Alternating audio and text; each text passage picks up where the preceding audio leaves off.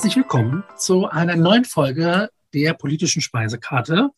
Und vor wenigen Wochen hatte ich mich mit äh, Daniel Tonn aus Hannover von der Gedenkstätte Bergen-Belsen unterhalten darüber, äh, ja, wie Erinnerungskultur dort in Niedersachsen funktioniert, wie man das versucht, an Schüler, an, an Jugendliche heranzutragen, gerade unter dem Aspekt, dass Zeitzeugen immer weniger werden, dass es immer schwieriger wird, Menschen ja das näher zu bringen, weil sie immer weiter davon entfernt sind. Und das ist mir ein sehr, sehr wichtiges Thema. Und glücklicherweise äh, durfte ich jetzt in den letzten Tagen Pia Heine aus Leipzig kennenlernen. Und da habe ich sie mir direkt eingeladen, denn die ist eine Expertin auf dem Gebiet. Und schön, dass du da bist, Pia. Ja, hallo. Schön, dass ich da sein darf. Wir kommen heute weg äh, ein Stück von Bergen-Belsen und eben der NS-Vergangenheit Deutschlands, denn ähm, dein Fachgebiet liegt eher im Bereich der Erinnerungskultur zur DDR. Vielleicht magst du einfach mal für die Zuhörerinnen und Zuhörer einen kurzen Überblick geben, was du bisher so gemacht hast, welche Schwerpunkte ähm, du da hast in deiner Arbeit. Ja klar, also ähm, ich habe Geschichte studiert, unter anderem also Geschichte Deutsch-Französisch auf Lehramt äh, an der TU Dresden. Ähm, bin dann äh, über ein Fremdsprachenprojekt äh, dann irgendwie nach Frankreich gezogen, zurückgekommen und habe dann mein wissenschaftliches Volontariat ähm, an der Gedenkstätte Berlin-Hohenschönhausen gemacht. Das ist ähm, eine Gedenkstätte in einem ehemaligen oder in dem ehemaligen größten zentralen Untersuchungsgefängnis der Staatssicherheit der DDR. Ähm, dort habe ich zwei Jahre, wie gesagt, dieses, diese wissenschaftliche Grundausbildung gemacht im Direktionsbereich, dann dort anschließend in einem Ausstellungsprojekt zum Stalin-Kult in der jungen DDR gearbeitet. Ähm, bin dann aber aus äh, persönlichen Gründen nach Leipzig umgezogen, habe dann da am Zeitgeschichtlichen Forum ähm, an der neuen Dauerausstellung mitgearbeitet. Also die beschäftigt sich auch ähm, mit der Geschichte ähm, seit Ende des Zweiten Weltkriegs bis zur Gegenwart, mit Fokus aber auf der Geschichte Ostdeutschlands. Und ähm, ja, bin dann im Politikbetrieb ähm, eher unterwegs gewesen, habe für einen Abgeordneten gearbeitet, aber ähm, habe jetzt den Weg zur Geschichte zurückgefunden. Ähm, seit letztem Oktober ähm, habe ich ein Stipendium von der Friedrich-Ebert-Stiftung, mithilfe dessen ich jetzt an meiner Doktorarbeit ähm, forschen kann. Und ja, ich forsche zu einem Gefängnis ähm, in der DDR, zum Gefängnis in Waldheim und schaue mir da vor allem die Haftbedingungen von kriminellen Gefangenen an zur Zeit der DDR im Zeitraum von 1950 bis 89, 90. Hattest du schon politische, geschichtliche Beziehungen zum Thema äh, DDR, Gefängnissen und so weiter, bevor du das Studium angefangen hast? Oder hat dann eher das Geschichtsstudium dich auch politisiert, zu sagen, ich will in diesem Bereich arbeiten? Nee, das Geschichtsstudium hat tatsächlich vieles, aber mir eigentlich so gut wie gar kein Wissen über die DDR vermittelt. Ähm, das gab es irgendwie in dem Zeitraum, in dem ich studiert habe, da nicht im Lehrangebot. Also da gab es mal so ein, zwei Vorlesungen zum Kalten Krieg, aber das war es dann irgendwie auch. Und ich fand das immer so ein bisschen schade. Und spannenderweise kam ich äh, im Rahmen einer WG-Party mit ähm, einem Kommilitonen ins Gespräch. Ähm, der hat gerade damals angefangen oder war gerade dabei, seine Doktorarbeit zu schreiben über das zentrale Frauengefängnis Hoheneck in der DDR. Und ähm, das war deswegen für mich so interessant, weil ich in der Nähe dieses Gefängnisses aufgewachsen bin. Und ja, ich bin da als, da war ich noch ganz klein, mit meinen Eltern öfter mal vorbeigefahren und das war halt so auf einer das ist so auf einem Berg gelegen, es ist eine ehemalige Burganlage. Und ich habe als kleines Kind halt nicht gewusst, was das war. Und mein Vater dann so gefragt, ja, Papa, was ist das denn da oben? Und er hat immer nur so gemeint, ja, wenn du nicht spurst, dann äh, kommst du hoch auf die Burg. Und ich glaube, es war ihm gar nicht, gar nicht so bewusst, was er da gesagt hat in dem Moment. Ähm, mir hat es totale Angst gemacht als kleines Kind natürlich, weil ich immer dachte, okay, gut, das muss ein, ja, muss ein ganz, ganz schrecklicher Ort gewesen sein, war es auch. Ähm, aber ja, das hatte immer so eine Faszination auf mich ausgeübt. Und ich glaube, das hat sich so ein bisschen gehalten. Und ähm, ja, im Rahmen dieses Gesprächs damals mit dem äh, Kommilitonen ähm, meinte er dann so, ja, wenn dich das so interessiert, ähm, meine Akten liegen in einem anderen Gefängnis, das ist auch noch in Betrieb, das ist in Waldheim. Der Ort hat mir in dem Moment gar nichts gesagt. Ähm, ja, willst du nicht mal mitkommen? Und ähm, habe ich gesagt, ja klar, warum nicht? Ähm, dann sind wir zusammen da mal hingefahren. Und ich habe äh, in diesem Gefängnis in Waldheim, das ist ähm, ein kleiner Ort in der Mitte von Sachsen, in der Nähe von Döbeln, ähm, ja, habe ich dann dort eine Führung bekommen von dem äh, Gefängnisarchivar. der total begeistert war, dass sich mal jemand für dieses Gefängnis interessierte, weil er so meinte, ja, also ich suche ja die ganze Zeit schon, dass mal jemand auch was zu, zu unserer Geschichte hier macht, aber irgendwie möchte das immer keiner anfassen. Und dann habe ich gedacht, ja, okay, gut, dann belese ich mich da einfach mal und schaue mir das mal an. Und äh, bin dann auch darauf gekommen, dass es tatsächlich zur DDR-Geschichte des Gefängnisses so gut wie gar nichts gibt. Und es ist ähm, total erstaunlich, weil dieses Gefängnis halt über 300 Jahre alt ist mittlerweile. Ähm, es war zu DDR-Zeiten zum Beispiel der viertgrößte Haftort in der DDR. Und ähm, da hat, also es ist deswegen bekannt geworden, weil da ähm, ja Nachkriegsprozesse äh, stattgefunden haben, die Weimarer Prozesse, ähm, also die ersten ähm, ja, Kriegstäterverurteilungen in Anführungszeichen, also das wäre nochmal so ein Themenbereich für sich. Ähm, in der DDR. Und ähm, deswegen, das ist auch so das einzige Kapitel, was ähm, schon relativ gut erforscht ist, ähm, wohingegen dann so die komplette Zeit ab 1950 ähm, bis zum Ende der DDR hin tatsächlich nie großartig angefasst wurde. Und ähm, dann habe ich gedacht, ja, warum nicht? Und habe dann so angefangen, mich damit zu beschäftigen, aber ich hatte keine Finanzierung. Und ich wollte auch irgendwie erstmal so ein bisschen Praxiserfahrung sammeln und bin dann so ein bisschen von dieser Doktorarbeit auch wieder weggekommen und habe, wie gesagt, es hat mich nicht losgelassen und deswegen habe ich es dann letztes Jahr nochmal neu angefangen. Hast du eine Idee, warum das so, warum solche Themen, also jetzt hast du ja gesagt, in Dresden kaum eigentlich im KC, also im Curriculum äh, repräsentiert, Thema DDR, dass so, so ein durchaus äh, repräsentatives, großes Gefängnis wird kaum erforscht. Gibt es da äh, Gedanken, warum du glaubst, dass das nicht so in den Fokus gerückt wird, weil ja eigentlich das sehr naheliegend ist, wenn man die eigene Geschichte aufarbeitet, sich gerade auf solche Bereiche zu spezialisieren? Ähm, ich glaube zum einen, ähm, dass es damals einfach ähm, der Personalsituation geschuldet war, dass es in meinem Studium jetzt nicht die riesengroße Rolle gespielt hat. Das ist mittlerweile auch anders an der TU, das weiß ich. Also da gab es auch noch mal eine Reform. Es kommt ja auch immer darauf an, welches Personal lehrt da gerade, wie sind da die Schwerpunkte gesetzt. Zu meiner Zeit war der Schwerpunkt einfach eher auf NS-Geschichte im Bereich der Zeitgeschichte. Was das Gefängnis selbst betrifft, ja, das ist schwierig. Also das verstehe ich auch bis heute nicht, weil ich glaube, fast alle DDR-Gefängnisse ähm, sind mittlerweile wirklich recht gut erforscht oder man hat zumindest damit begonnen, sie zu erforschen. Einige davon sind auch Gedenkstätten mittlerweile. Ähm, bei Waldheim ist es eben die Besonderheit, dass dieses Gefängnis noch in Betrieb ist. Und das macht es für mich auch so besonders spannend, vor allem wenn ich dann so auf die Zeit 89, 90 gucke, zu schauen, okay, ähm, wie hat man das denn gemacht? Wie überträgt man denn quasi ähm, den DDR-Strafvollzug dann ins bundesdeutsche Rechtssystem? Also wie funktioniert das mit dem Personal? Wie arbeitet man das auf? Wie geht man da mit der eigenen Geschichte um? Und ja, ich glaube, ich habe so ein bisschen das Gefühl, dass ich da jetzt einfach auch noch so eine Lücke schließen kann. Und das macht es dann doch ganz interessant. Wir hatten es im Vorgespräch gerade. Ich würde unbedingt gern deutlich mehr über das Thema Gefängnisse sprechen. Wir können das dann gerne in Zukunft auch an diesem Beispiel aufarbeiten, weil ich glaube, dass das ein sehr äh, ja, stiefmütterlich behandeltes Thema ist. Ich interessiere mich durchaus auch für amerikanische Politik. Da, da geht es deutlich öfter um Gefängnisse, die da ja auch oft privatisiert sind. Aber in Deutschland wird das halt so hingenommen. Aber wie eigentlich, ich sehe so gut wie nichts von den Bedingungen da, wie, wie das abläuft. Man hört immer nur, dass die Menschen dort, wenn überhaupt, verurteilt werden, also im Gerichtsprozess und dann dahin gehen. Aber so richtig, als jetzt auch als Politiklehrer, wäre ich gar nicht im Bilde, wie unser Gefängnissystem aufgebaut ist, wie das aussieht, Personal, solche Sachen. Das mhm. heißt, das würde ich gern mit dir aufarbeiten in einer eigenen Folge. Allerdings, jetzt würde ich zuerst noch darauf eingehen. Du hast gerade angesprochen, äh, die hat die Finanzierung gefehlt, die du jetzt ja durch die Friedrich-Ebert-Stiftung in, in, großen Teilen scheinbar erhältst. Äh, Finanzierung überhaupt, das ist das, was ich auch mit äh, Daniel zum Thema Bergen-Belsen hatte. Wie, ähm, du hast ja in verschiedenen Bereichen gearbeitet, wie ist die Wahrnehmung der Finanzierung? Ist das Geld da? Ist es knapp? Läuft das über Spenden? Ist, der, ist das Land da involviert, das zu stützen? Hm, da kommt es ja erstmal drauf an, über was wir sprechen. Sprechen wir jetzt über die Forschung an den Universitäten oder über Forschungsinstitute oder über Gedenkstätten ähm, oder Museen? Das, das ist ja noch mal, sind ja nochmal so ganz eigene Töpfe auch, aus denen dann die Finanzierung kommt. Ähm, vielleicht ähm, eher was zum Bereich Gedenkstätten, Gedenkorte, weil ich in dem Bereich eben auch äh, lange unterwegs war.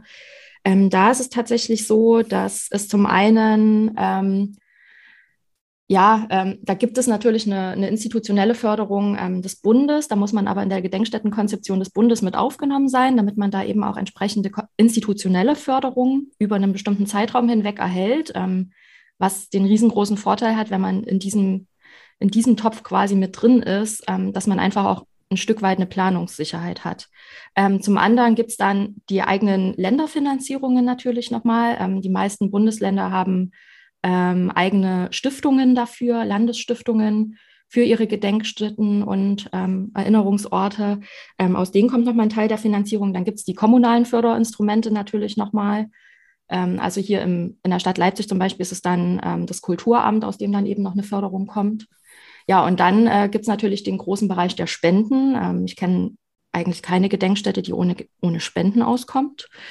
Ähm, ja, und dann nochmal das große Thema natürlich Drittmittelfinanzierung, also über Projektförderung. Und ähm, das ist für viele Gedenkstätten, glaube ich, mittlerweile auch ein ganz spannender Bereich, weil man darüber natürlich nochmal ganz bestimmte Themen ähm, anders aufarbeiten oder erforschen kann, weil das ist ja das, wo es am meisten mangelt an Geldern für die Forschung dann an solchen Orten. Also es, Gedenkorte haben ja erstmal den, ja, die Aufgabe zu vermitteln, zu erinnern. Ähm, im Wechselspiel, also da geht es ja vor allem auch um, um, Bildungsangebote, die da geschaffen werden sollen, aber häufig ähm, fällt dann halt die Forschung so ein bisschen auch hinten runter. Und das ist natürlich genauso wichtig, ähm, immer wieder auch zu forschen, neue Erkenntnisse mit einzubeziehen, Wissen zu mehren und das dann eben auch in die aktuelle Vermittlungsarbeit mit einzubringen. Das kennst du ja sicherlich auch als Lehrer, ähm, dass es natürlich immer spannender ist, wenn da auch ähm, in den Vermittlungsangeboten irgendwie aktuellere Diskurse mit reinspielen und eben nicht nur das, was seit 20 Jahren da vermittelt wird. Das auf jeden Fall. Ich überlege gerade so, ähm, gestern kam mir das Sondierungspapier der möglichen äh, Ampelkoalition und da habe ich ganz viel gelesen zum Thema Fortschrittskoalition und Digitalisierung. Und wir machen jetzt den großen Sprung in die Zukunft. Inwiefern siehst du den Baustein Erinnerungskultur trotzdem auch in Zukunft als, als wichtige Möglichkeit, ja, eine funktionierende Gesellschaft letztlich zu haben? Na, ich finde, Erinnerung ist halt immer wichtig. Also wir, wir sagen immer so ganz lapidar irgendwie aus Geschichte lernen. Ähm, das ist so ein bisschen abgetroschen, aber es stimmt natürlich. Ich meine, ähm, wir müssen ja aus Erfahrungen quasi auch irgendwie Zukunft gestalten, ein Stück weit. Und das gehört da natürlich mit rein. Ähm, ich habe mir jetzt das Sondierungspapier in dem Bereich noch nicht so genau angeguckt, äh, muss ich zu meiner Schande gestehen. Aber kenne natürlich ähm, zumindest was, also ich bin ja bei der SPD auch aktiv und kenne da zumindest ähm, das äh, Wahlprogramm noch, das Zukunftsprogramm, wie es genannt wurde.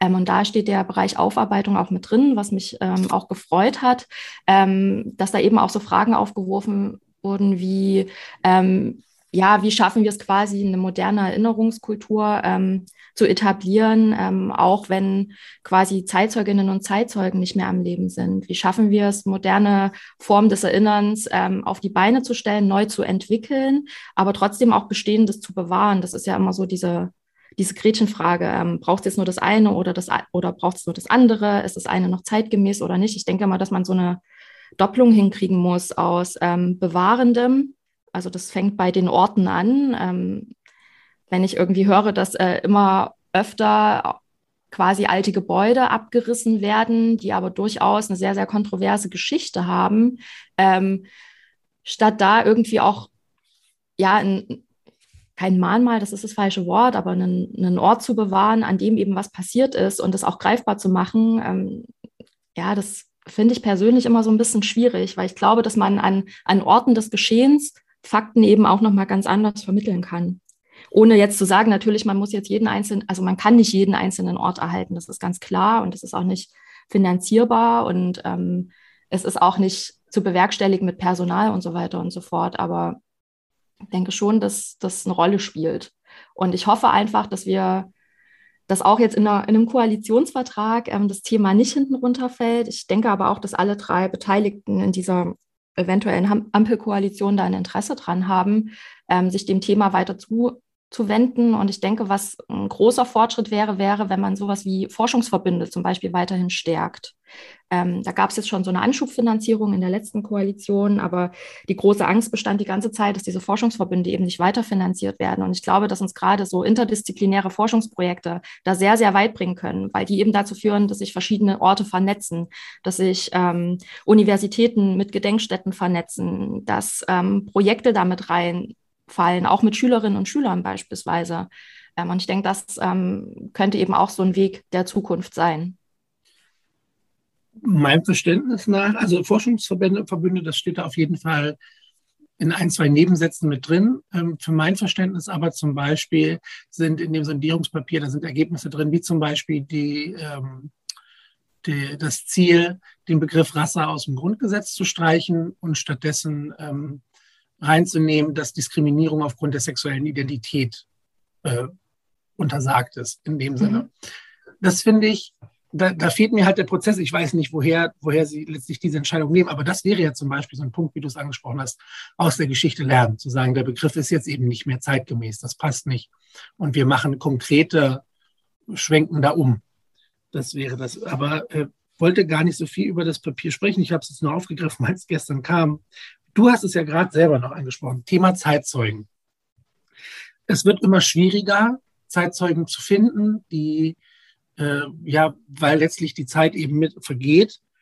Ähm, aber du hast auch angesprochen die Bedeutung der Orte. Da würde ich gerne das selber auch aufgreifen. Ich war als Schüler in Buchenwald und äh, also in dem ehemaligen KZ, da steht ja schon gar nicht mehr. Warst du auch einmal schon da? Ja, mehrfach. Ein Freund von mir arbeitet da auch. Ähm, deswegen bin ich da auch ab und an mal.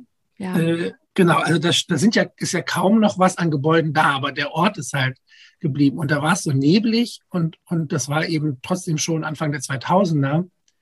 Das hat sich für mich unangenehm angefühlt. Also ob da, ob da jetzt konkrete Gebäude da sind oder ob das 50 Jahre her ist. Ich empfand das als sehr, sehr unangenehm da. Und ich weiß, dass Schülerinnen und Schüler aus meiner Schule vor Jahren auch in Berlin-Hohenschönhausen waren und dass das für die teilweise too much war. Was ja mhm. letztlich aber genau das bestätigt, dass diese Orte übernatürlich gesprochen eine Aura haben, die die Menschen trifft, selbst wenn da Zeit vergangen ist. Ich, ne, das da würde ich auf jeden Fall bei dir sein, dass das sehr, sehr wichtig ist, sowas zu haben und da eben auch kontinuierlich mitzuarbeiten. Ich glaube, ähm, das, von dem du jetzt gerade sprichst, ähm, diese, diese Überforderung oder diese Überfrachtung, ähm, entsteht natürlich auch dann, wenn man sich halt eben nicht an die Prinzipien des Beutelsbacher Konsens hält. Ne? Ähm, also wenn man halt zu stark emotionalisiert an so einem Ort. Und ähm, das ist äh, in einigen Gedenkstätten, finde ich, auch ähm, tatsächlich ein bisschen problematisch. Ähm, es gibt ja das ist auch so eine große Gretchenfrage. Ne? Ähm, lässt man zum Beispiel Führungen an solchen Orten durch Zeitzeuginnen und Zeitzeugen machen oder durch Historikerinnen und Historikern? Ich persönlich plädiere immer dafür, irgendwie ähm, so ein gemischtes Doppel zu machen. Ähm, aber das ist natürlich auch, da sind wir wieder bei der Finanzierung, das können sich halt viele Orte auch einfach nicht leisten, ähm, weil es schon so ist, ähm, dass man natürlich emotional von einem Zeitzeugen oder einer Zeitzeugin viel, viel stärker auch mitgenommen wird. Und wenn, ähm, ich, ich habe es selber erlebt in der Bildungsarbeit vor Ort, ähm, es ist nun mal häufig so, dass äh, viele Schulklassen da hinkommen und einfach häufig nicht gut vorbereitet dahin kommen.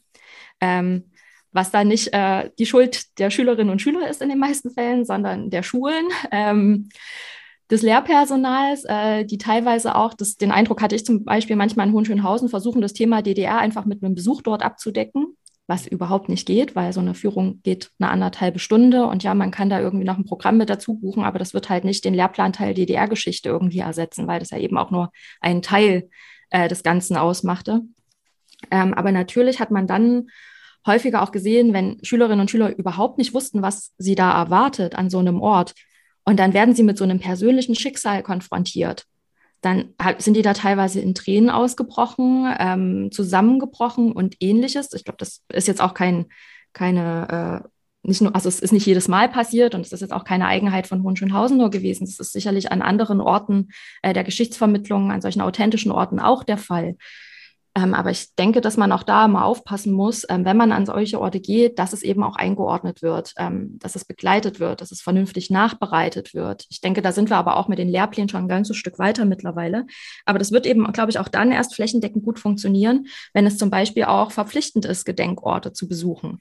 Ähm, und dann eben wirklich eine Woche darum beispielsweise gestrickt wird, ähm, wo ein einziger Besuch halt eben auch vor- und nachbereitet wird. Ich meine, wie sehen denn Klassenfahrten häufig aus? Ähm, ich nehme an, daran hat sich nicht viel geändert bis bisher, zumindest erlebe ich das in Leipzig, da arbeite ich auch freiberuflich in dem Museum, ähm, dass dann halt in eine Woche irgendwie alle Museen der Stadt reingepackt werden. Und wenn ich dann nach Berlin fahre, wo nun natürlich ähm, NS-Erinnerungsort an DDR-Erinnerungsort aneinandergereiht in Hülle und Fülle hast, weil es einfach da so viele verschiedene Orte des Geschehens gibt, ja, wie sollen Schülerinnen und Schüler das noch fassen? Ne?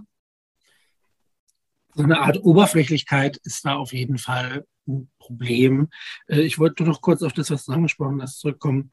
Äh, Beutelsbacher Konsens, für die, die das nicht kennen, ist halt das Gebot, dass äh, Schülerinnen und Schüler im Politikunterricht vor allem nicht überwältigt werden sollen mit einer, mit einer Perspektive, sondern dass das quasi ausdifferenziert betrachtet werden muss, dass Themen, die kontrovers diskutiert werden, in der Öffentlichkeit auch kontrovers im Unterricht diskutiert werden müssen, um da ein Gleichgewicht zu wahren. Also durchaus eine fundamentale Basis eben für den Politikunterricht. Ich wollte auch letztlich nur darauf hinaus, dass diese Orte schon auch die Möglichkeit haben, Menschen zu berühren und eben auch vielleicht dazu zu führen, darüber nachzudenken und sich damit auseinanderzusetzen. Ähm, und dass es insofern wichtig ist, auch Orte der Erinnerung zu behalten.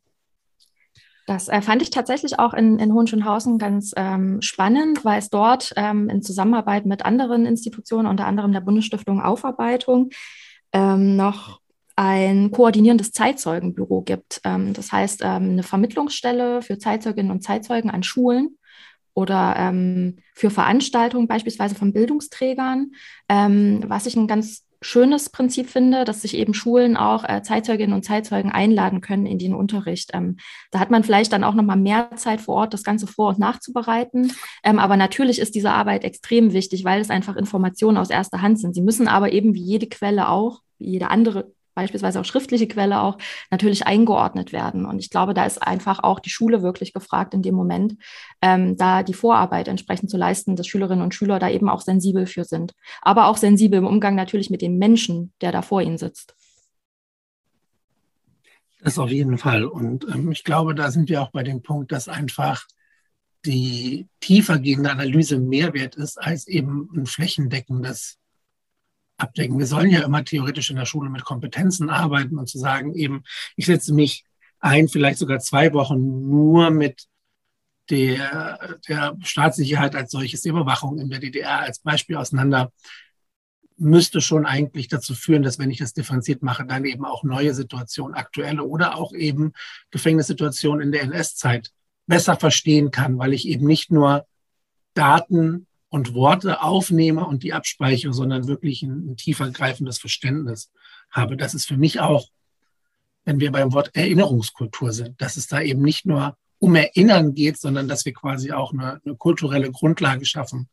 Äh, ja, im gesellschaftlichen Bereich dazu zählt zum Beispiel auch eine Verpflichtung, dass, dass das eben noch stärker auch aufgenommen wird, sich damit auseinanderzusetzen.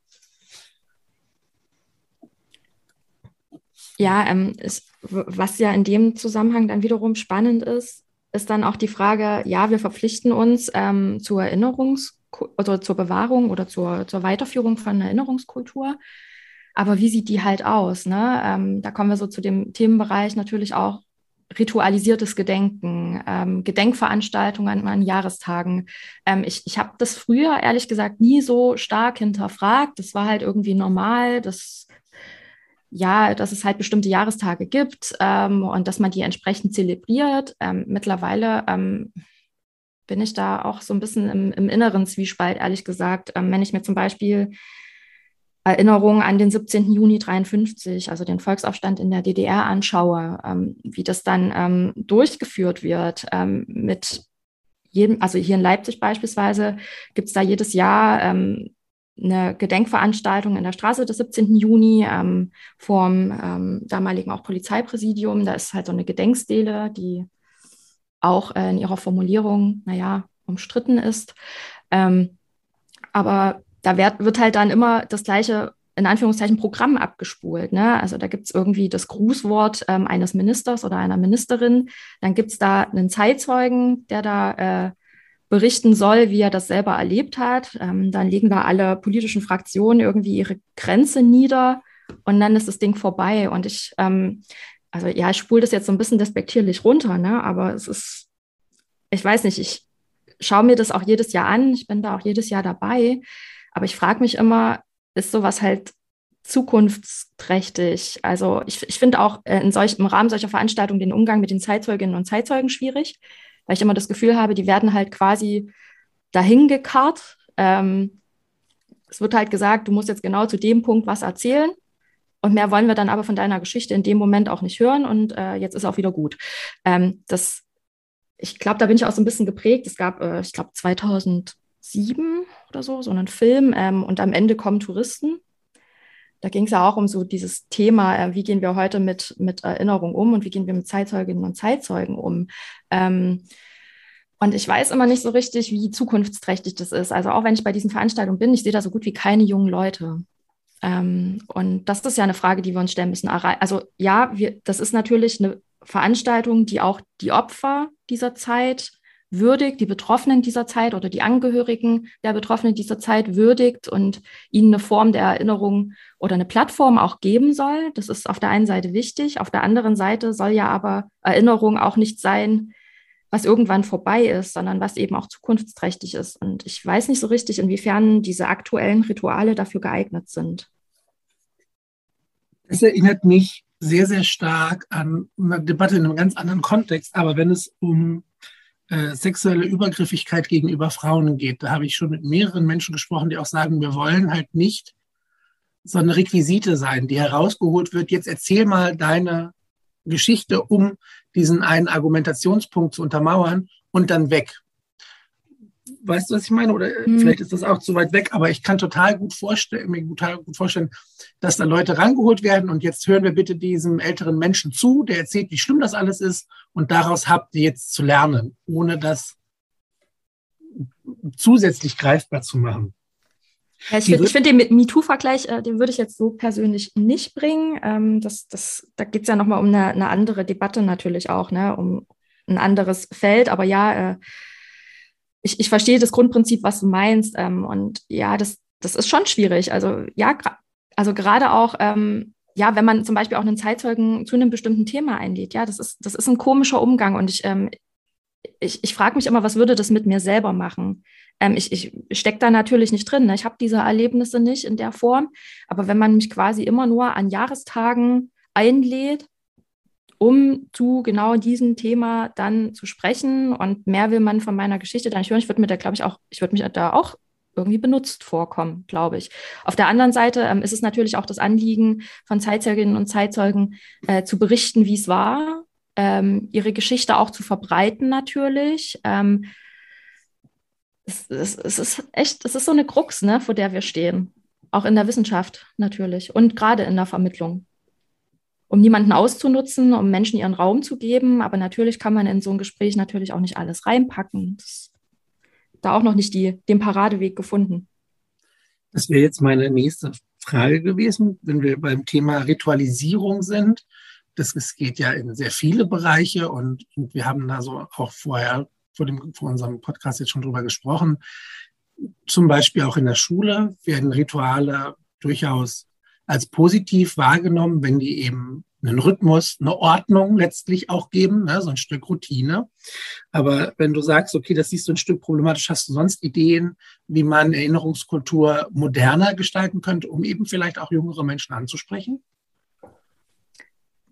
Ähm, ich denke erstmal, dass wir uns da ähm, erstmal keine Denkverbote auflegen sollten. Also was, was heißt Denkverbote? Aber dass wir da so ein bisschen auch äh, gucken sollten oder vielleicht auch das Gespräch mit jungen Menschen erstmal suchen sollten, um erst so ein bisschen zu erfragen, okay, was, was wisst ihr denn, denn in dem Bereich oder was, äh, was habt ihr denn schon gehört oder ähm, über welche Medien informiert ihr euch denn zum Beispiel auch zu bestimmten Themen?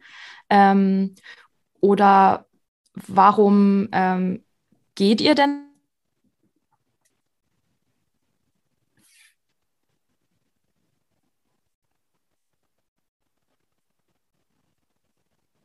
Geschichte zum Beispiel interessieren euch denn? Ähm, und also quasi eher so ein bisschen so einen offenen Gesprächsraum zu schaffen ähm, und zu schauen, okay, wie, wie, kann man denn bestimmte Zielgruppen erreichen oder wie, ähm, wel welche, welche Themen verfangen denn auch und vielleicht auch in welchem Zuschnitt? Also geht es denn immer nur darum, an das zu erinnern, was war oder vielleicht macht man es nicht vielleicht auch greifbarer, wenn man ja, Parallelen aufmacht, vielleicht auch ein Stück weit, ähm, aktuelle Bezüge damit einbezieht. Das machen ja auch viele Bildungsträger schon ähm, und viele Veranstalter. Ähm, das ist hier in Leipzig gerade auch nicht unumstritten. Ähm, wir haben hier jedes Jahr das Lichtfest. Das äh, findet immer am 9. Oktober jedes Jahres statt. Ähm, das erinnert an die friedliche Revolution hier und das ist ja hier in Leipzig ein, ganz, ganz heißes Thema. Ähm, natürlich dieser Stolz auf diese ähm, ja, auf äh, diese friedliche Revolution, diese Demonstration am 9. Oktober 89, ähm, die eben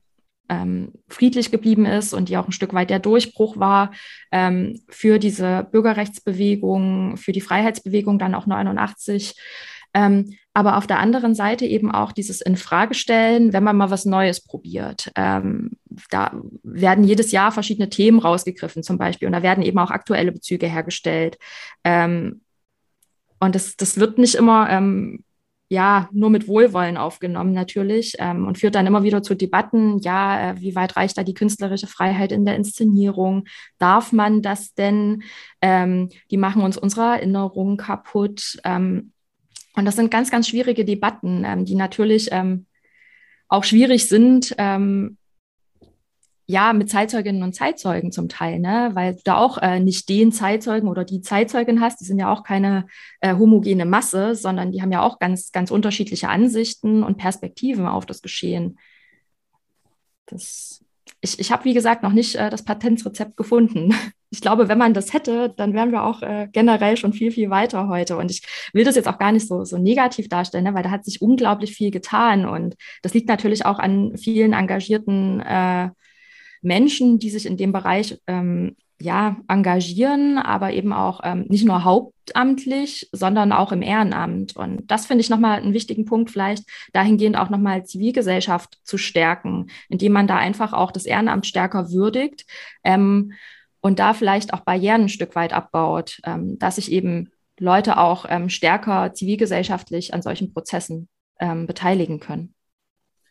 Das ist ein wundervoller Punkt, um zum Abschluss zu kommen, weil es mir einfach auch mit meinem Podcast super wichtig ist, nicht nur auf die Probleme eben hinzuweisen, darüber nachzudenken, sondern auch durchaus hervorzuheben, welche positiven Effekte es schon gibt. Und bei allen negativen hm, Dingen, die wir vielleicht auch angesprochen haben, es gibt unfassbar viele Menschen, die sehr viel Zeit opfern, um das zu ermöglichen, um das näher zu bringen, um eben das am Leben zu halten. Das ist unglaublich wichtig und dafür bin ich dankbar. Das gilt auch äh, für dich, da komme ich dann zu dir. In dem, was du mir gesagt hast, wo du überall engagiert bist und was du alles machst, ist beeindruckend, dass du überhaupt noch Zeit findest für irgendwelche anderen Dinge. Äh, Pia, vielen Dank für die Zeit, die du aufwendest für unsere Gesellschaft, für das, was wir brauchen. Ja, danke. Das äh, gebe ich auch gerne an äh, Mitstreiterinnen und Mitstreiter weiter in diesem Moment. Zum allerletzten Abschluss möchte ich immer noch darauf hinweisen, für mich ist die politische Speisekarte ja so konzipiert, Politik und Essen, weil Essen für mich einen äh, Zusammenhaltsaspekt hat und eben auch einen kulturellen Einfluss hat. Und deswegen frage ich meine Gäste immer liebend gern äh, zum Abschluss na, nach einem Tipp für Essen. Hast du ein Lieblingsessen, ein Rezept, was du gern ausprobierst? Das habe ich immer gern als Abschluss noch dabei. Oh je, also ich mag zum einen total gern alles, was mit Klößen zu tun hat. Ich glaube, das ist hier irgendwie auch so der sächsische und thüringische Einfluss so ein bisschen in der Ecke. Ähm, und zum anderen, ähm, ja, Kartoffelröstis mit irgendwie so einem Freshdip. Das oh, mag ich total gern. Großartig. Das war Pia Heiner die äh, Co-Vorsitzende des Ortsverbandes der SPD Leipzig Mitte und Expertin auf dem Gebiet Erinnerungskultur. Vielen Dank, dass du deine Erinnerung, also deine Erfahrungen geteilt hast, deine Meinung, deine Gedanken. Sehr gerne. Danke, dass ich da sein durfte.